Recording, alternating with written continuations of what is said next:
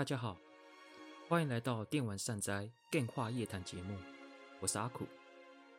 在这个宁静的夜晚里，放松心情，听我分享电玩点点滴滴吧。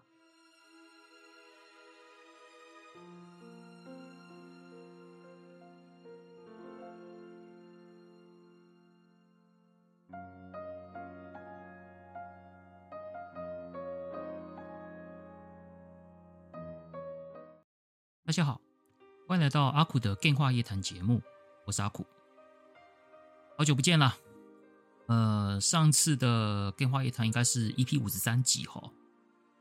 那一次应该是在十月份的时候上架，所以说距离上集节目大概已经有一个月了，一个多月的时间没有更新了，只能说啊。不是说我在混啊，只是说在忙其他的事情。毕竟我在做 YouTube 影片嘛，基本上在做 YouTube 影片就就把时间都消耗差不多了，所以很难挤出时间来做 Podcast 啊。一方面，其实也不是说没有时间做 Podcast，只只是说做 Podcast 的话，我连打电动时间就没有了，所以说就变成就是说。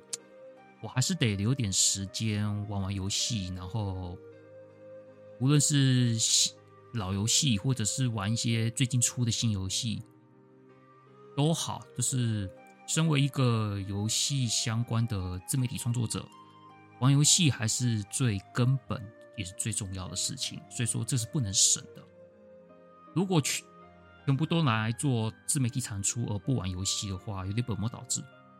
所以说我还是得拨一点时间在玩游戏，像我最近在打的新游戏的部分是第一那个艺术史，艺术史已经快玩到后盘了，快全破了。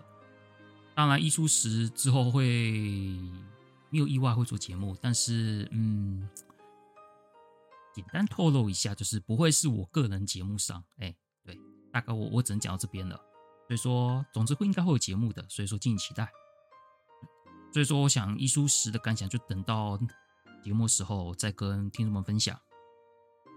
那还有一些近况的话，可能就是，诶，最近也是去玩，就是我有去骑车兜风旅行，然后去了一趟宜兰，然后走北海岸，然后再走滨海公路，这样子就是骑一段海岸线公路这样子的一个旅程，算是第一次自己一个人去这样。这一趟旅程基本上我以前是走过，只是有那时候有同事在陪，同事带路，所以说我就跟着骑就好。这次呢是所有的行程都是就我一个人，所以说无论是事前的准备、路线都是我自己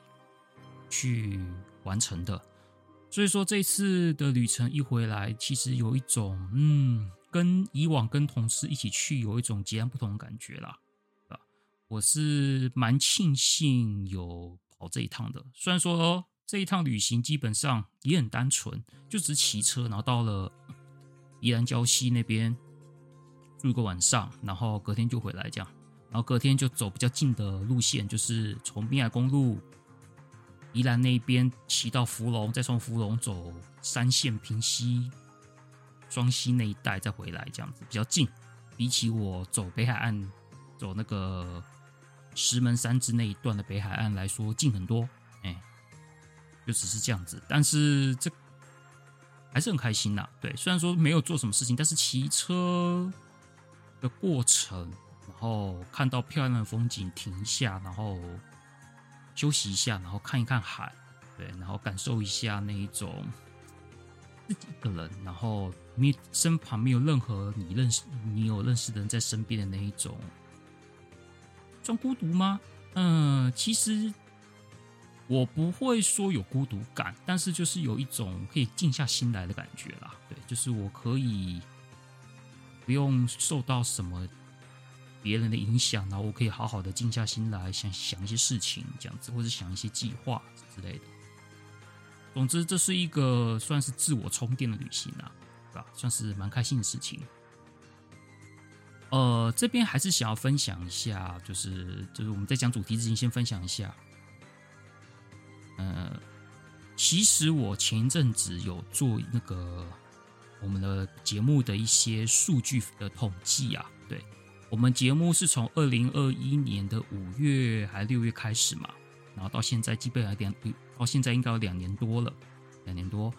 所以我自己也算是统计了一下年度数据，就是下载数啊，以及重复下载数啊之类的。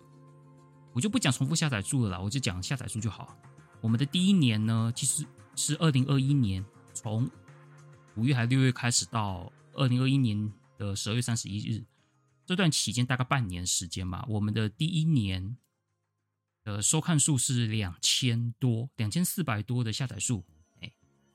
说说很少啦，对吧？其实也不算多，不过呢，身为一个完全没有知名度的人开始做，其实有这样成绩也不意外啦，对，不意外。所以说第一年的成绩大概就是这样子，我们也没有什么太大的难过，大概就是这种感觉吧。重点就是在第二年了，也是二零二二年。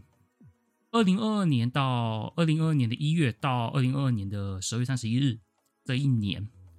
哦，真的是不统计，真的是不调数据出来，你真的不会知道呢。其实二零二二年我们的收看数暴增，真的是暴增。我们二零二二年的收看数呢是总。就是下载数，就是一般下载数，将近九千四百多，哎，九千四百多，快一万，就二零二二年而已哦。然后那一年我们做了四十六、四十六集、四十五集、四十六集节目，就是我跟金属包含我们合播加一加，总共四十六集节目。也也就是说，二零二二年我们的下载数的成长是我们第一年的四倍，四倍。有时候真的觉得哦，真的不要小看自己呢。对啊，就是这成长的真的是，一时调数据出来真是很好哎。然后我们还是结果呢，我们这边还是觉得说怎么没什么人在听啊那种感觉。哎，其实没有呢，很多人呢。对啊，非常意外。只是说可能比较少发言的啊，就是可能发言的人的听众比较少。就是默默的听这样子，然后我们的粉砖也是在去年也是有一定有到有一段时期就是增加的人数特别多这样，所以说哎，那既然二零二二年有那么好成绩，那二零二三年呢，也就是今年哦，因为今年基本上其实很明显的，这个还是要跟听众说声抱歉，今年我们的产量真的很少。比起二零二二年，我们少了非常非常非常多，这一点不会演，真的不会演。无论是金属还是我都减产很多。当然，我自己的原因，我想听众听众之前有听过我节目应该知道，因为我在 YouTube 影片，对，所以我会把我的很多的心力放在 YouTube 影片上面，然后 Podcast 就稍微减少，就有被影响到。所以说，我的节目也减产。然后，金属本的本身就不是一个很多产的。创作者嘛，他把他做他对做节目是有很高的要求的。他每次都是说没有到一定的，说他他觉得不能交出来，他就绝对不会交出来的。对，他有自己的标准，他标准很高，所以他本来的节目的产量本来就比我少，再加上我自己又减产，所以说今年我们的节目数量其实是非常少，大概才二十几集而已吧。今年才二十几集，然后我就看一下今年数据。照道理讲应该会下降吧，因为我们今年的节目产量比去年少很多，大概少了将近一半哦。对啊，去年是四十几集嘛，今年大概才二十几集而已。对，结果发现哦，诶，结果还是增加哦。也就是说，我们今年到目前为止所产所统计出来的下载数是一万两千多，诶，还比去年多呢。哦，所以说真的是。我当初我看到这个数据的时候，其实是吓到，你知道吗？也很感动，你知道吗？这是真的是很感谢听众对我们的支持。就是我们明明还减产，减产到这种程度，结果我们的总下载数，就我们的下载数还是比去年多。也就是说，单集的节目收听量其实比去年还要多，还成长。其实我也我们也感觉出来，我们的那个单集的那个收听数其实是比去去年还要多的，哎，所以说，即使如此，还是有很多新的听众进来愿意捧我们场，所以说这一点让我觉得很感动。所以说，明年二零二四年，我觉得如果不增加一点产量的话，实在有点说不过去啊。这个我有跟金属提过，因为我们的成绩真的是没有想象中的差。如果我们的更新数量很多的话，当然不用像电话不加价那么夸张啦。但是如果一个月的如果有四到五部五档节目，就是一个月有出有更新四到五集，我觉得可以破两万哦。如果我们今年就是说，我如果我们今年的节目数量是跟去年的数量是一样的话，搞不好我们的总数我们的下载数是破两万哦。对，这是不夸张的事情，真的有机会。所以说，看这些数据之后呢，我真的是感受到我们节目的潜力其实还蛮高的，这这还是非常的期待。哎，所以说我自己其实在我在旅行的途中，在旅馆已经有思考一下明年 Podcast 的 KPI 了，但我不够，我不透露啦。但是呢，我可以跟你保证的是，我明年会录 Podcast 的节目的那个集数，绝对会比今年还要多。哎，比今年还要多。影片的部分呢，可能会，我预计可能啊，不见得百分百，但是基本上可能会是采一个月三更，就是一个月三部影片的状况。然后我可能就是说，把影片的，因为影片我可能是每个礼拜一部嘛，可是但是我现在可能会把它改成一一个月，明年的部分啊，明年部分改成一个月三部影片。可能会有一周是不更新影片，然后呢，Podcast 的部分可能就想办法多增加一点制作 Podcast 的部分，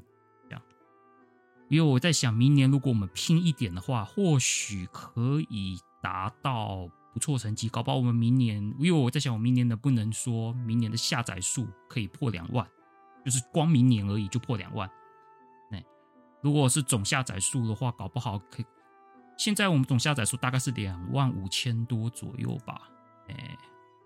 大概两万五千多，我看一下哈，对，两万五千多。也许明年结束，我们或许可以拼拼看到五万，拼到五万总下载数。如果这样，如果我们有达到这个目标的话，也许我们可以做一些。新的一些，就是我们可以做一些比较新的方案呐、或是怎样的，或者说做一些类似那个付费的服务这样子，有手之类的等等。当然这是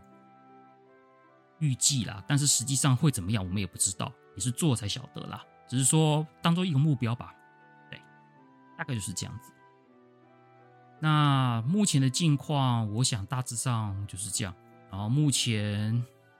影片的方面，大概就是《勇者斗龙》系列嘛，前阵才做完二代的部分。对，所以说其实我们讲《勇者斗龙》，其实就是我们这集的主题了。好了，讲到主题了，我们今天的 EP 五十四呢，是做就是讲《勇者斗龙》系列专题，没有错。当然了，影片我已经在做了，但是 Podcast 我当然也不会忘记了。Podcast 的部分我也会做《勇者斗龙》的专题，可能就是把一些影片的内容做一些修改或做一些补充，然后做成 Podcast 的内容。这样，今天呢是《勇者斗龙》专题的第一集哦，Podcast 版本的第一集。第一集呢主要是讲我为什么要做《勇者斗龙》这个主题，然后还有一个呢就是我与《勇者斗龙》接触哦。至于为什么要做的动机，我没有做成影片哦，所以说这个在 Podcast 我才跟大家透露我为什么要做《勇者斗龙》这个这个主题，所以待会就是会跟大家分享。当然啦，我们在讲为什么之前，我先跟听众们分享我为什么会接触《勇者斗龙》吧。至于为什么会接触呢？这大概就要说到小学四年级了。其实那个时期我已经有玩过很多 RPG 游戏了，算很多吗？嗯，应该还好啦。不过有也是玩过几款啦。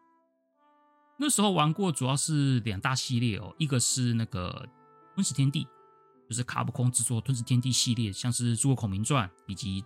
一代嘛这样。另外一个呢，其实也是我小时候很喜欢 RPG 游戏，就是《七龙珠力》系列，就是卡牌 RPG《七龙珠力》。呃，我是说力系列哦，不是那个。什么悟空传、大魔王复活不是哦，那个那个是小时候的那个悟空用作卡牌，我玩的是长大的，所以说是力系列，也就是力一、力二、力三。力一的话是那个萨人强袭，魔王是贝吉塔。第二部力二呢是那个基斗弗利沙，BOSS 的话就是弗利沙。然后第三第三个是激战人造人间，魔王是西鲁，也是赛鲁。这就是这三款，还要再加上一个外传《赛尔灭绝计划》四部，所以这四款七龙珠 RPG 在当时我是非常热衷的。哎，当然《吞食天地》的话，为什么喜欢这两这两个系列？《吞食天地》就是三国题材嘛，受到我表哥的影响，我表哥告诉我三国故事，所以说那时候开始对三国感上那个开始感兴趣，所以说对于七对于《吞食天地》这些东这些三国题材，我就会很。热衷去玩，其实主要是受我表哥的影响吧。那七龙珠力的部分呢，其实就比较单纯点，就是当然我表哥也是时候带游戏来给我玩过。当然还有个另一个最大的原因，还是因为我那时候喜欢七龙珠这部作品嘛。像我之前在花叶谈有做过七龙珠的内容，就是我就是那时候也是喜欢上七龙珠，所以想当然也会喜欢玩七龙珠的改编游戏。总之呢，就是这两款呢。让我接触了 RPG 游戏，也开始知道 RPG 游戏大概的调性，这样子。不过呢，虽然我喜欢玩这两款 RPG 的游戏，但是那时候我对 RPG 并不是说我喜欢 RPG 这个游戏，反而是因这两款会喜欢玩，主要还是因为题材占了比较大的部分哦，三国题材跟七龙珠嘛。然后，因为我喜欢这个题材，所以我才去学怎么玩这个这里面的那个游戏的机制，学习怎么玩它的机制，这样子。所以我是因为这样子而去喜欢玩，而不是因为我喜欢 RPG 这个类型去玩。这一点是不太一样的。哎，真正让我喜欢 RPG 这个类型呢，是从《的斗龙》开始。最终的斗龙对我来说最重要一点，就最重要的一个点就是我喜欢上 RPG 的关键。这样，总之呢，嗯，这个是我在接触的斗龙之前所玩的主要玩的两款 RPG 作品啊。当然，我就开始讲一下怎么去接触吧。总总之呢，就在小学四年级的那一天呢，某一天呐，反正就是我跟家人。至于是我爸带我去，还是我妈带我去，还是说我爸妈带我去？呃，我已经忘记了，我我已经记不得了。但是我确定是是有家人跟我去的，就是去电玩小卖店。那时候我想要买的游戏其实也不是勇者斗龙，我那时候是要买的是《圣火小魔录文章之谜》的卡夹。至于为什么会想买《圣火小魔录文章之谜》，主要还是因为我表哥那时候有带磁碟机来，然后玩给我看。哦，我就觉得人那个圣火的人物，哦，好漂亮，好帅哦。然后女的很正，然后男的很帅，这样子。然后游戏画面也蛮好的，所以就想玩嘛。然后又是那种中古世纪的那种背景风格，我那时候也很喜欢嘛。所以说，也就想玩嘛。所以那时候就我没有磁碟机嘛，所以那时候想说，那就买卡夹好了。虽然我表哥那时候也劝我说。劝我说：“你不要买啦，真的不要买比较好。”因为他说，以那时候我的年纪要玩这个游戏太勉强了，因为难度很高，难度很高。以我小学四年级的那种头脑，可能会无法撑住这个游戏这样子。但那时候我也不想那么多了，反正我就吵着要买嘛，所以我就我就跟我妈，反正跟我父母啦，到了小卖店去说我要买这个游戏的卡夹。当然，你说店店里面有没有这卡夹？呃，有，有是有的，只是老板有点面露难色的跟我说，呃，有卡夹啦，哎，是有啦。不过他说他身上的目前店里面的《圣火小魔录纹章之谜》是台卡哦，台卡。至于台卡这件事情，可能就嗯有点说来话长啦。而且我也不是说非常的清楚，但是我知道在那个年代的卡夹是有分所谓的原版卡跟台卡的。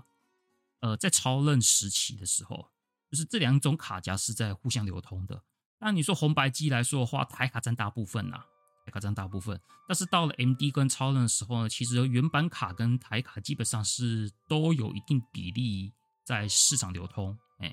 当然要看店家会不会老实跟你说这是原版卡跟台卡的差别了。总之，我那个时候老板就跟我说，他说他说那是台卡这样。我听到只有台卡的时候呢，其实就有一点犹豫了，你知道吗？毕竟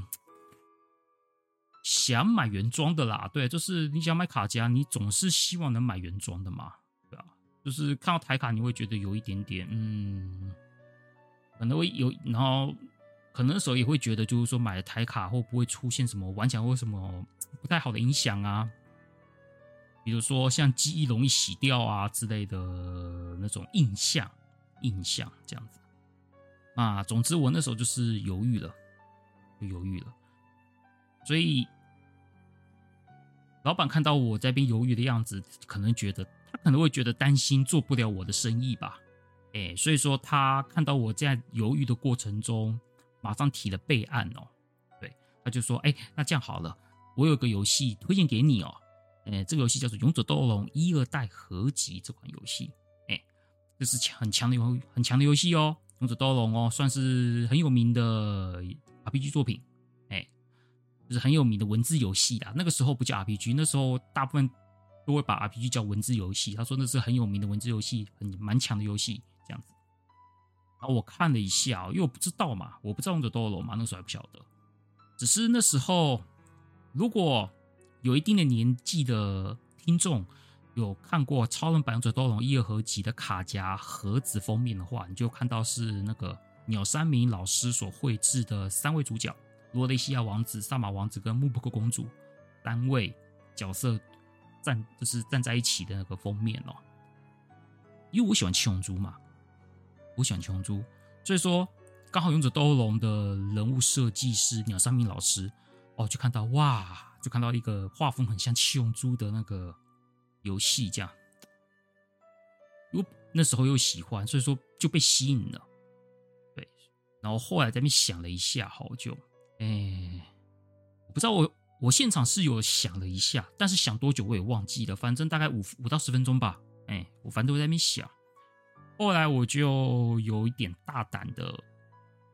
就买回去了。对，就跟爸妈说，我就要买这一款《勇者斗龙一二合集》。想想回回想起来，其实还蛮大胆的。这个完全一个完全不知道的游戏，而且小时候那时候只是个孩子，你买的卡夹，那我记得那那款卡夹好像一千多块吧，在当年一千多块。对，你买的卡夹，对，等于就是如果你买错了，你很亏，你知道吗？你可能短时间之内不可能再买第新的卡夹了。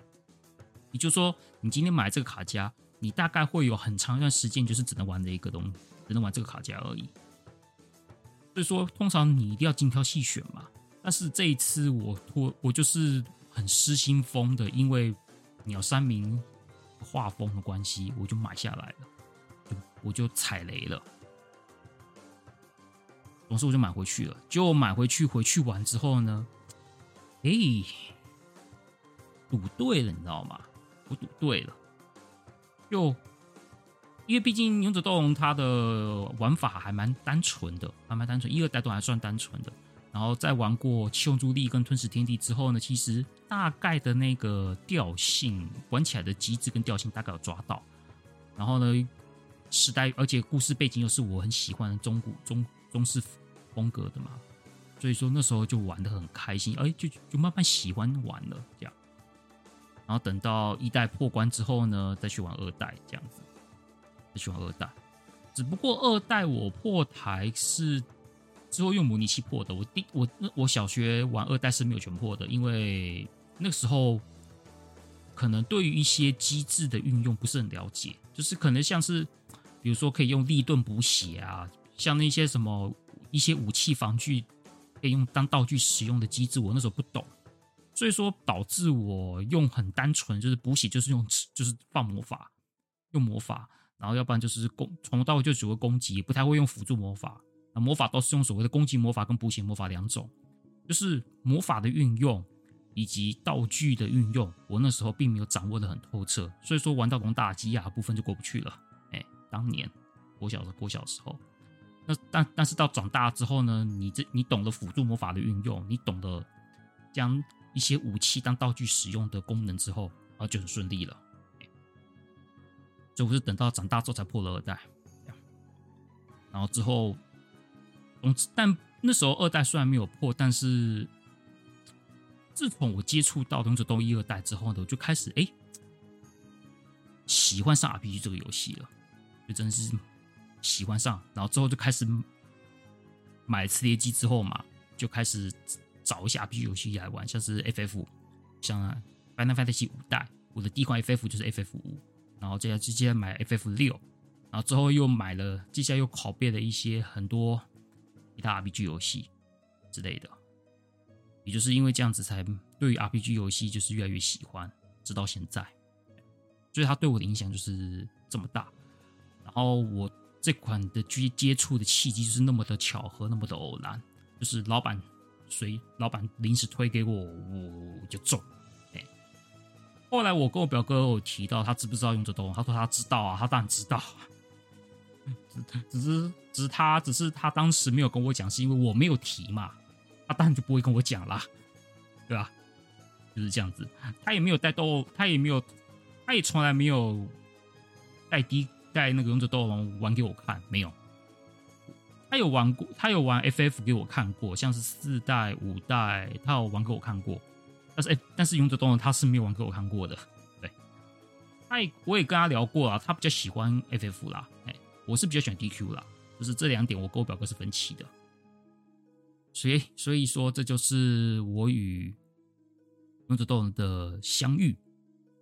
一切就是巧合的关系相遇的，到现在我还是很喜欢这个作品，这个就是我与勇者斗龙相遇哦。那接下来就是讲另外一个重点，就是我为什么要做这主题哦。当然，这当然会有一些点啦。第一点就是我喜欢嘛，对啊，这是最重要的一点啦。你不喜欢，你做这个主题干什么了，对不对？所以一定是我很喜欢，然后我想要好好的跟听众也好，或者是我 YouTube 观众也好，或是我的朋友也好，就是想大家认识这款系列的一些有趣，或是一些。魅力，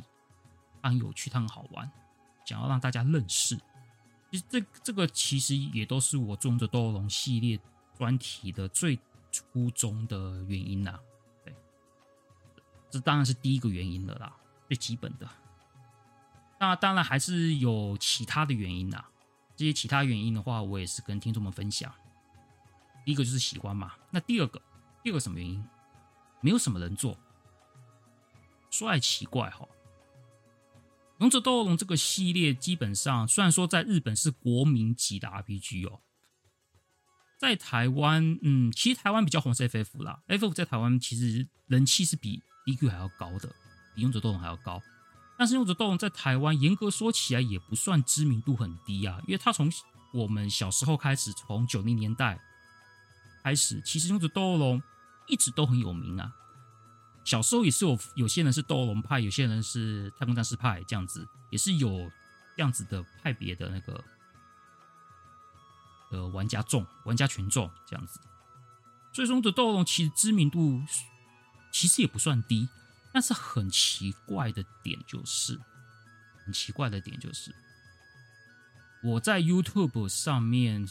搜寻勇者斗龙相关，就是做勇者斗龙相关比较深入内容的。的影片其实很少，很少。大部分台湾做勇者斗龙相关的影片，都都是游玩影片、攻略影片，或是一些什么技巧影片，就是跟玩相关的。但是，对于勇者斗龙这个作品，要做一个深入介绍，或是做一个一些心得。其实很少，大部分都是新游戏啊，比如说《勇者斗龙十一》或者是《勇者斗龙创世小玩家》那种比较新的《勇者斗龙》游戏，会有一些 YouTube 游戏 YouTube 会做。但是对于一些比较早期的一些《勇者斗龙》作品呢，大部分都是游玩影片、攻略影片为主，而没有做一些比较哦、深、比较多的介绍这样子的影片。大部分都是对岸，也就是中国玩家的影片比较多，像之前。很久有一阵有一阵子啊，就 Ganker Ganker 就做《勇者斗龙》相关的影片，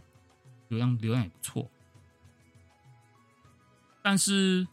基本上也也都是对岸比较多。我之前看到一些讲《勇者斗龙》相关的一些介绍啊，从老老的《勇者斗龙》开始讲，大部分都是对岸的影片，就是中国影片居多，台湾几乎几乎都没有。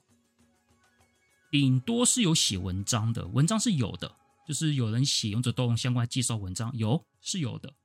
不过大部分也都是做一些，可能就是写个三千字到五千字，做一个游戏的整体的卖，就是游戏整体的发展简介这样子的方式。所以我会觉得，哎，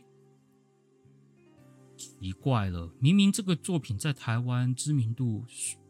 不低。虽然没有 FF 热络，但是也不算是个很冷门的东西，但是却很没有人，没什么人，也不，我不能讲没有人呢，这样有点不太不太对，应该说是没什么人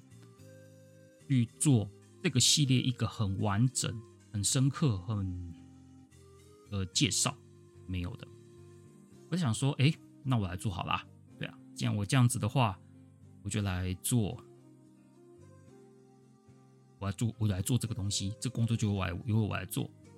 我 YouTube 目前是做到《勇者斗龙》二代结束这样子，之后三代可能之后再说。这样，第三点是，一个三十五年的历史的作品不是可以短短交代完成的。这个这句话的意思就是说，其实我刚刚有提到，对岸他们有中国部分，他们都有做《勇者斗龙》相关专题影片，但是，但是。哎他们都是用一部影片讲整个系列，哎，然后，然后这，然后这些影片的长度基本上都是二三十分钟左右而已。就是《勇者斗龙》它是一个三十五年历史，超过其实已经超过三十五年了，但三十五年以上历史，中间的发展的那个变革其其实是时间是很长的。然后其实。从罗德系列、天空系列到后面几代，其实中间的变化其实是有蛮明显的。那样的演进，其实真的不是一部影片，也不是一部二十几分钟或者三十分钟影片就可以讲完的东西。我之前有看到对岸有一个影片是讲那个做什么勇者斗龙系列发展嘛，就是发展从一代开始讲讲讲讲，然后然后就是讲完了，大概就是三好像二十几分钟吧，这样。那我看了一下，就是嗯，不是说他没讲，不是说他讲错，而是说太简单了，哎，太简单了。他就是每一代都是用一些很很浅的一些的变化，就是很浅的一些的一些要素去跟大家讲，就是比如说四代、三代到四代中间变的变的东西。然后他可能就讲了，比如说总共有百分之百好了，他大概就讲了二十趴到三十趴的东西，就是他把二十趴、三十趴的东西取出来，然后讲出来，然后大概七十趴没有讲，哎，就觉得不够深刻，哎，Anchor 他们那个影片已经算是做的比较认真了，但是他终究还是用一个很概括的一个方式去。把《勇者斗恶龙》整个系列带出来，但是其实很多比较细的东西，他还是没有提这样子，所以我会觉得就是说，哎，不是啊，三十五年嘞，你看从一代到十一代呢，对吧？中三十五年的东西，这些变化哪有可能就是那么简单交代清楚呢？所以我才，就是说我那时候做的方式就是。我就，我甚至一代，我甚至我我就举个例好了，我讲我光是二代哦，我的二代就做三部影片，就是我在 YouTube 上面二代就做三部影片，三部影片呢分的时间加起来一共是四十分钟，平均十分钟大概是三千字的文稿，三千字文稿大约十分钟，我讲四十分钟，也就是大概一万两千字左右。如果把它做一些比较精简的。删减的话，大概有一万字，也就是说，我光二代《勇者斗龙二》这部作品，我就讲了一万字，我就写了一万字的文稿。《勇者斗龙二代》哦，就一万字，就是我可以一我可以把勇者，我就是说，光勇者斗龙二代这个作品，我就可以讲的，就是完整讲完。当然我，我自认我讲的内容算完整，但是我不敢说绝对完整，因为我还是觉得有漏。但是即使如此，都还是有漏状况下，我都可以做到一旦大概一万字的文稿。也但所以说，你说完整大概有多少？所以你想想看嘛。三部影片，光二代讲三部影片，一代我好像画两部，画两部这样子。你真的要好好的把整个游戏的一些变化给交代清楚，不是那么短短的几句话就可以讲讲完的。像之后的三代，哦，我估计，我估计三代可能要用四部影片来交代三代哦。啊，到后面天空系列的话，天空系列可能会更多。可能就是五五代的影片加六代的影片，搞不好会破十部。对，就五代跟六代哦，五代跟六代两部两部作品，讲这两部作品，我大概可能要用十部影片来来做交代。你可以就你就可以知道很多东西可以讲，太多了，很多你们就是说你们可能没有注意到的一些东西，但是其实他们其实勇者斗龙都他都是默默。默默在那个发展的，就是可能可能一些比较细节的东西，你可能没有注意到，但是其实有它有在变，它其实有在变，它有在改善，它有在修改，然后更不要说剧本的说故事的方法也也不一样，这些东西其实很多都可以讲的，所以说这这怎么可能一部影片都可以讲完呢？对啊，所以说我。所以我会做这个事情，就是说我会把每一代，把我能所感受的，把我能所发现的，把我能够找到的一些系列的演进的变化，然后分享给听众或者是观众知道。这个就是我最主要的目的。所以这是第三点嘛。第四个原因哦。第四个原因，其实某种程度有一点点，算是情感上面的一个原因，就是大家对勇者斗龙的偏见。常常其实如果是有一些玩家可能会对于勇者斗龙的印象就是那一种，哎呀，回合制啊，那么老套，对不对？画面画面又那么那个。就是演出方式都是那样子，然后，然后每次战斗又是回合制，然后怎么玩来玩去都是那种调调，这样啊？你看，不会像 FF 那么炫，然后每一代都做做不一样的改变，这样子的啊，感觉就好像是个很过时，就是会有一些玩家会觉得是很过时的一个东西。然后呢，偏偏有一些有一些那几个食古不化的老人，就是喜欢这些过时的东西。当然，这是比较极端，可能会比较极端的会有这样的想法。不过，我真的是听到有些人是用这种就是这么过时，它就是过时的东西啊啊过这么过时的东西有什么好玩的？这样。当然，有一些比较年轻的年轻的那些玩家，甚至还会说回合制这个东西就要淘汰啊！啊，这种机制根本就过时了，还留着干什么？这样，啊，所以大家对勇者斗恶龙可能会都是那一种老派过时的印象，就是可能比较年轻一点的玩家，又或者是对这个系列不熟的玩家，就是有一些可能就是会有这样的想法，而我呢，会做勇者斗龙专题，就是甚至是每一代都讲的很仔细，目的就是说，谁说勇者斗龙它都是同一个调调的？没有呢，一代变到二代，二代变到三代，罗德系列，整个罗德系列，他们每一代之间，他们都是慢慢的去，他们是不勇者斗龙，它其实是一个美术风格是不变的。那三明，鸟山明老师的美术风格是不变的。然后呢，演出的调性也比也是没有什么变，就是那个那种感觉，那温暖的感觉，就是卡通温暖，就是它不会让你感觉到一种恶心或是一种很凝重的那种感觉，它就是那种很温暖的表现方式。还有一个是回合制嘛，对不对？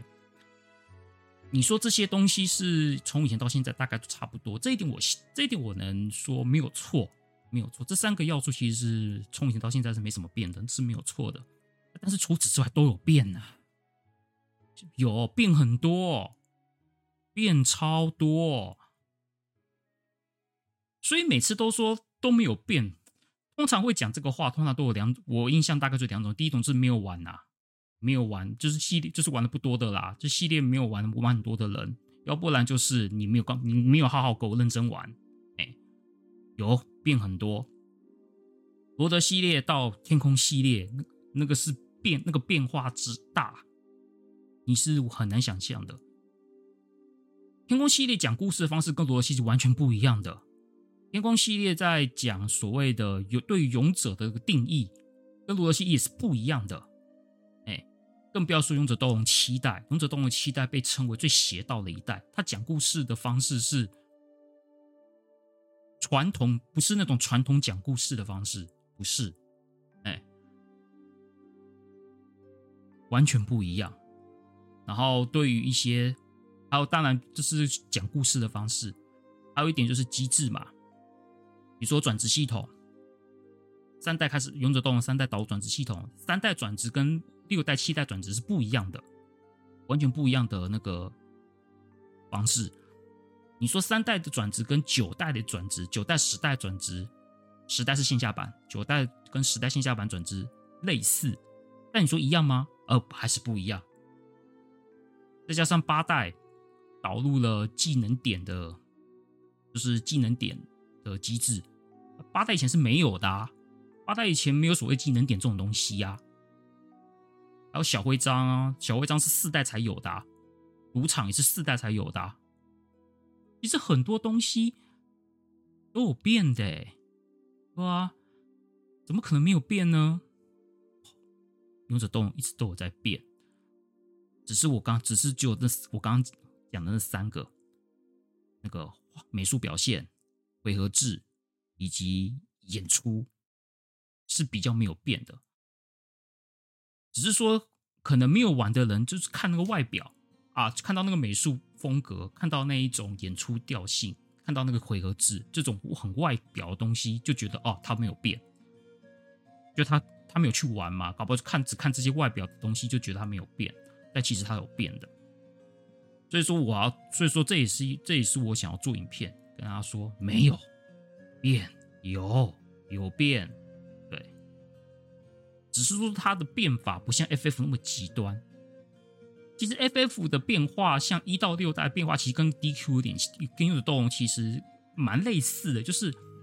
那个美术表现以及它那个世界观的表表现，其实就是你你会发现一 FF 一到六代感觉好像是那一种呃，虽然有变，但是你会觉得好像就是那个那种感觉是类同样类似感觉是在的。在七代以后就不一样，七代以后就是整个就是每做一代就是砍掉重练，一代、八代、九代、十代那些都是砍掉重练，每做一个新的就是砍掉重练这样子的方式。所以 FF 的变化就是很明显，很明显就是完全不完全不一样的东西。但你说到底哪个好哪个坏，这个就是没有绝对对错。有些人喜欢就是一个续作就是完全不一样的东西。然后有些可能像我这种，就是就是喜欢就是那种不失原本的那基底下去做的一些改良跟进化，这样子，这个就是没有好坏的问题，这就是个人喜欢问题。但我是喜欢 DQ 那一种方式啦，但 FF 我也没有说排斥，我还是喜欢玩呐，是吧？就只是说硬硬要说喜好来说的话，我还是会喜欢 DQ 那种调性。所以就是这四点原因哦。所以说我才会开始准备做 DQ 相关的内容。当然，我目前做完二代之后，还是会继续做。我会做到十一代为止吧。我不知道什么时候做到十一代了，因为我估计哦，明年我能做完六代就偷笑了。对啊，十一代、七代搞不好等到后年才会做，因为以我现在对于《勇者斗恶龙》的那个制作影片的那个调性来说的话，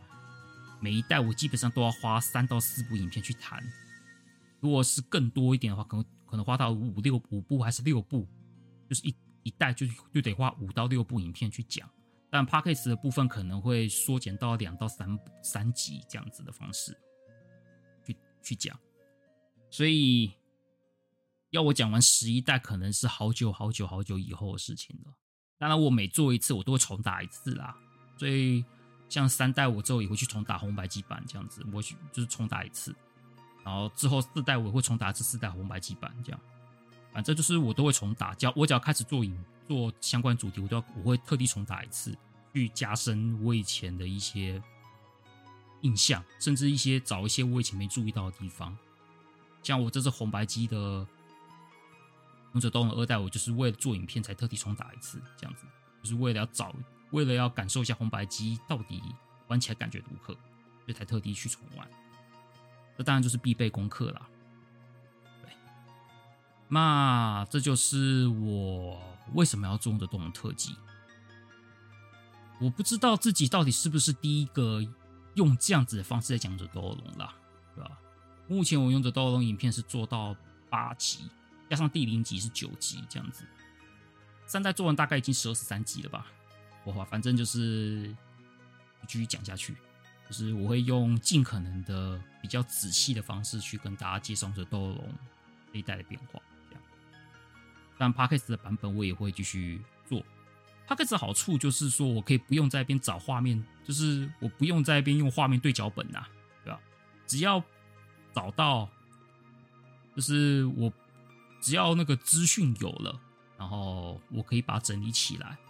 用然后用嘴巴的方式讲出来就好了，就不用特地找画面。但是做影片的话，我还要特地找画面，所以说有时候是为了要讲一个东西的，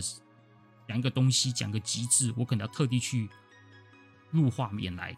来用。但是 Podcast 不用，所以这一点这这也是 Podcast 比较方便的地方。所以之后《勇者斗龙》的 Podcast 版的那个。用这种特辑 Podcast 版，我可能会把一些可能之前那个影片没有没有提的地方，我就可能会做个补充，这样子。当然，那个排序方面的话，到时候我可能再另外排吧。对，到时候可能会用，基本上应该跟我在 YouTube 用的方那个集数应该是不一样的，就是我会做一些调整，因为 Podcast 可以讲比较久嘛。所以比较不用担心说什么时间太长的问题，这样子。那总之之后十二月会不会开始做《勇者斗恶龙》系列的第二集，就是 EP 二的部分？呃，还不确定，反正就到时候再说。只是说这是第这是第一集呢，是想要跟大家来个前导说明吧。哎，为什么喜欢《勇者斗龙》跟？我要做这主题原因，先跟听众们分享一次，之后再继续做下去。好，大致上今天的节目内容就是这样子的。总之呢，哎呀，还是要跟听众说声抱歉呐，就是今年节目真的太少了。但是呢，我跟金属其实已经约好，我们十二月，我们十二月周周都有节目，哎，就是。当然啦，就是我自己也会准备节目，然后金属那边，金属那边其实有一些节目已经准备好了，开始进入剪辑或者开始写稿部分了。所以十二集，所以说在十二月的时候，我们就会给听众们大放送，没，应该是没问题。我我自己一定会有的啦。只是金属那边，我想